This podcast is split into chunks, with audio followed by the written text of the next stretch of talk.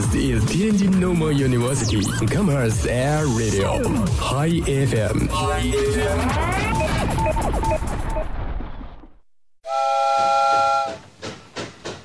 我想在雨夜暴走香港，在台湾夜市流连，在日本聆听歌妓。我想去德令哈的铁轨边读一读海子的九月，去撒哈拉沙漠寻找三毛跟荷西踏过的那片沼泽。去伦敦寻找海伦和弗兰克通信的查令街八十四号。如果你愿意和我一起，那就请走过来。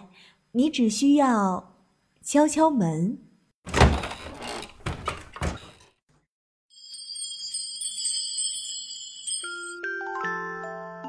嗨，这里是舒格酒屋。嘿，这里是嗨舒，格这里是舒格酒这里。是舒格酒屋，嘿，嘿嘿这里是这里这里是舒格酒屋。嘿，欢迎光临舒格酒屋。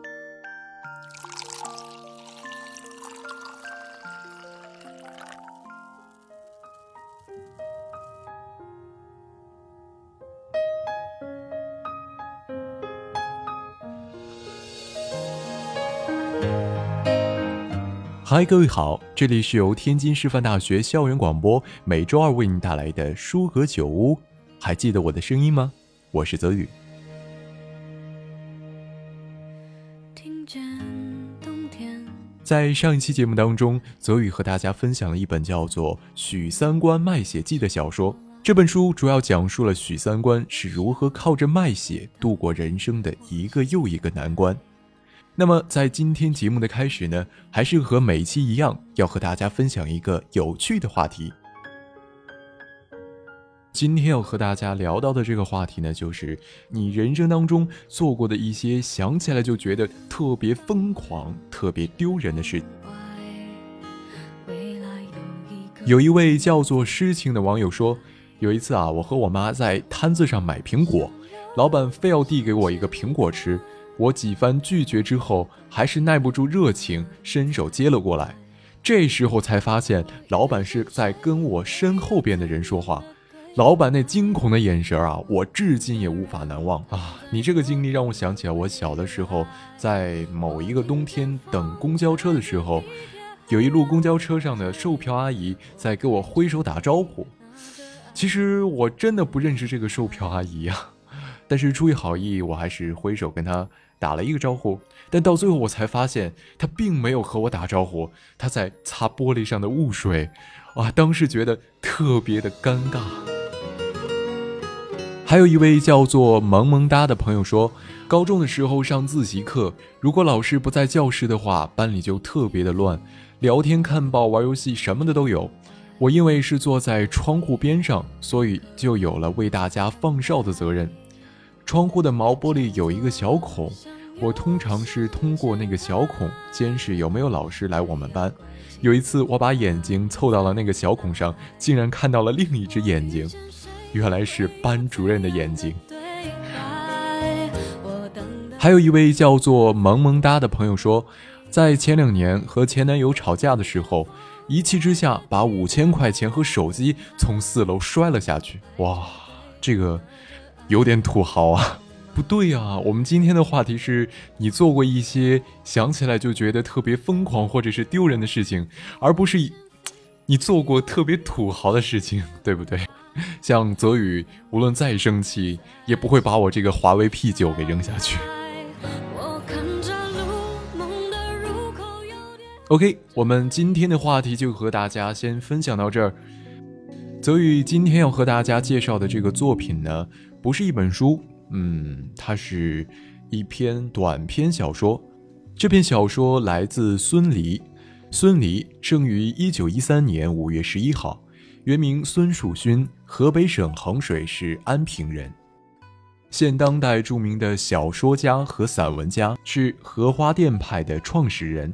又先后担任过《平原杂志》《天津日报》《文艺通讯》等报刊的编辑，并著有关于编辑的作品。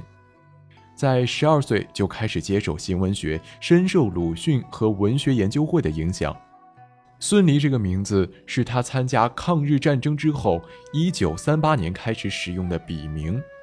一九四二年加入中国共产党，建国之后历任中国作家协会天津分会副主席、天津市文联名誉主席。《风云初霁》是他所创作的著名长篇小说。他所创作的小说散文集有《白洋淀记事》。那么今天要和大家介绍的这个长篇小说，就是出自小说散文集《白洋淀记事》的《荷花淀》。《荷花淀》这篇散文是孙犁在一九四五年创作的，写的是抗日战争最后阶段的冀中人民的斗争生活。一九三八年抗日战争爆发后，孙犁毅然投身抗战，在平汉路西的山里工作。听到冀中平原的同志向他讲述的两个战斗故事，其中一个就是关于白洋淀青年组成雁翎队，这个素材触发了孙犁的创作灵感，所以一九四五年，孙犁在延安便写成了《荷花淀》这篇小说。这篇小说的主人公有两个，一个是水生嫂，另一个叫水生。水生嫂，她是一个传统善良的农村家庭妇女，尽心尽力地支撑家庭，不让丈夫有后顾之忧。得知丈夫要离家参军，她虽然心里为难，但还是支持丈夫的选择。对战争的亲身感受，使她对丈夫的抗战事业有了更深一步的理解。于是，她也投身抗战的行列当中，直接参加保卫国家的神圣事业。说到水生呢，他是一个众多抗日人民的一个缩影。他为抗日奉献一切，不顾个人的生死，有着一种乐观向上的革命精神。《荷花淀》主要讲述的是冀中白洋地区人民群众积极投身抗日的故事。在作品当中，作者成功塑造了以水生嫂为代表的农村妇女的群像。这些妇女勤劳朴实。善良、识大体、顾大局，是在特定的战争年代成长起来的一代新人。水生嫂是作品琢磨最多的妇女形象，她勤劳能干，编尾席一会儿就可以编成一大篇尾席。她贤惠温柔，敬重老人，疼爱孩子，体贴丈夫，在她身上有着我国劳动妇女的传统美德。水生嫂虽然爱丈夫、爱家庭，但眼光却不狭隘。她能识大体、顾大局，懂得如何处理爱国与爱家的关系。当她知道丈夫报名参了军，虽然也心疼丈夫、依恋不舍，但是她还是很快的欣然同意，并为丈夫准备好了行装。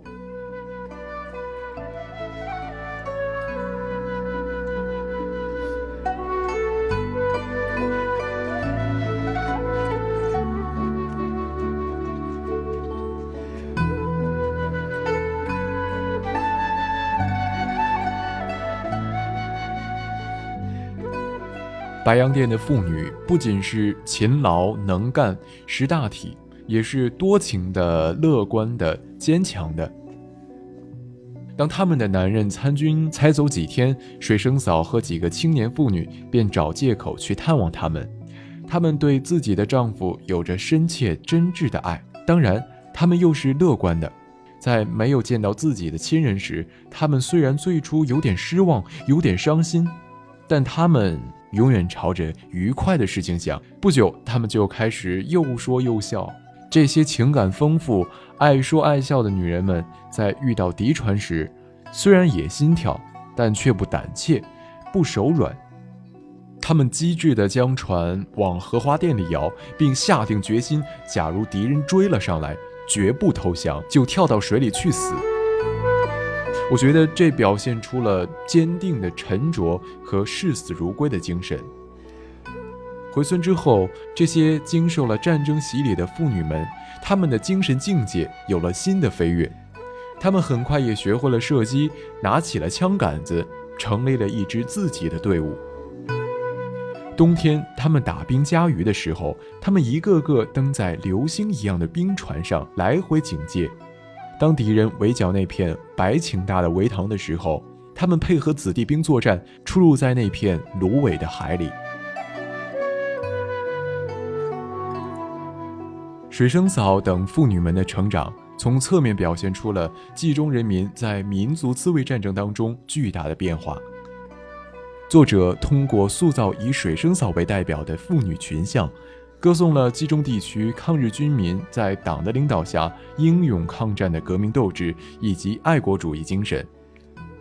孙犁的小说之所以具有诗体小说的美誉，主要还是因为无论在写人记事还是在写景，都总是充满着诗情。《荷花淀》就是这样一篇充满诗的美感的作品。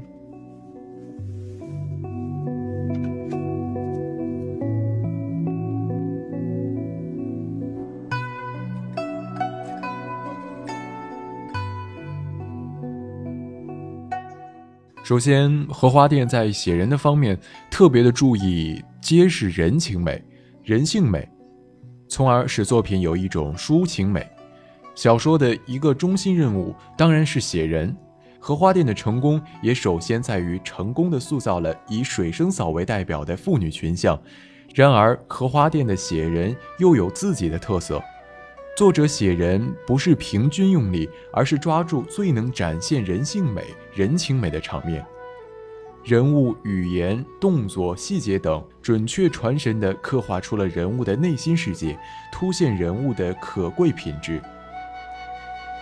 作品写水生嫂等妇女如何组织队伍、练兵习武，如何配合主力部队打击敌人的场面。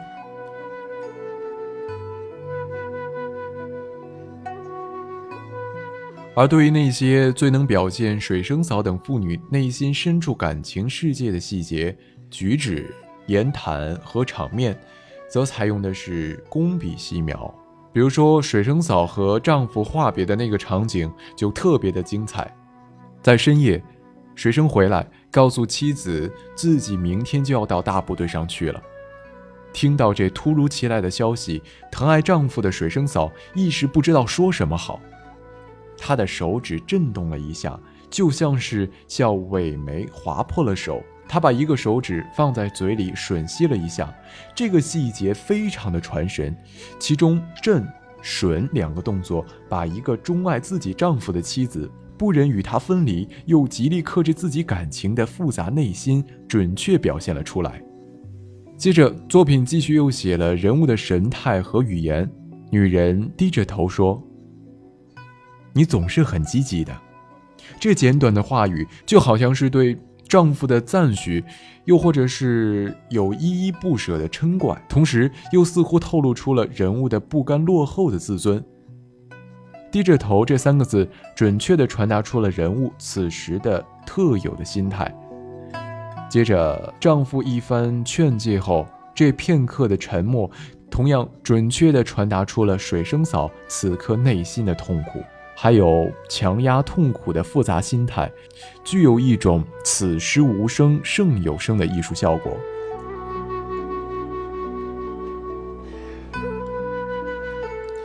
接着又注重写景的抒情性，比如说在开篇写水生嫂月下编席的那段描写，景色被渲染的很有诗意。这女人编着席。不久，在他的身子下面就编成了一大片。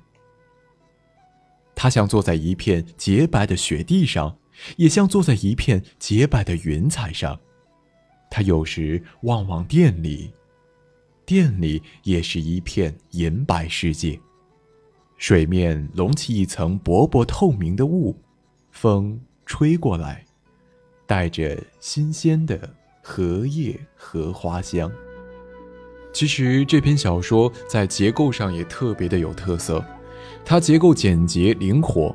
从全篇结构看，作品利弊平铺直叙的串联故事，而是采用了把生活的碎块连成一个结构的方法，以水生参军为开端，以水生嫂性格发展为线索，通过夫妻话别、探望亲人、殿中偶遇、殿中遇险、伏击敌人等。一连串充满生活情趣的典型画面，来刻画人物、表现主题。而这一连串的生活画面，有的详写，有的略写。比如夫妻话别就是详写，伏击敌人就是略写，这样使作品疏密相间，详略得当，具有一种诗的节奏美。